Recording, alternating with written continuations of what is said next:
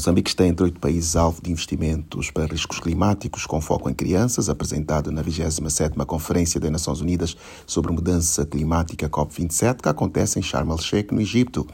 O Fundo das Nações Unidas para a Infância, UNICEF, anunciou nesta quarta-feira que a iniciativa Today and Tomorrow, ou Hoje e Amanhã, na tradução livre, envolve ainda Bangladesh, Comores, Haiti, Fiji, Madagascar, Ilhas Salomão e Vanuatu. A nova plataforma de auxílio a países propensos a ciclones permitirá o financiamento de transferência de risco no valor de 30 milhões de dólares. A meta é apoiar 15 milhões de crianças, jovens e mulheres durante a fase piloto de três anos. O Grupo de Nações terá apoio para aumentar a resiliência climática e a preparação específica de crianças e jovens para que enfrentem situações de desastres naturais. Outro alvo é reforçar a proteção infantil contra impactos de futuros eventos extremos relacionados ao clima. A Alemanha e o Reino Unido são financiadores da iniciativa Today and Tomorrow. Da ONU News em Nova York, Eleutério Gavan.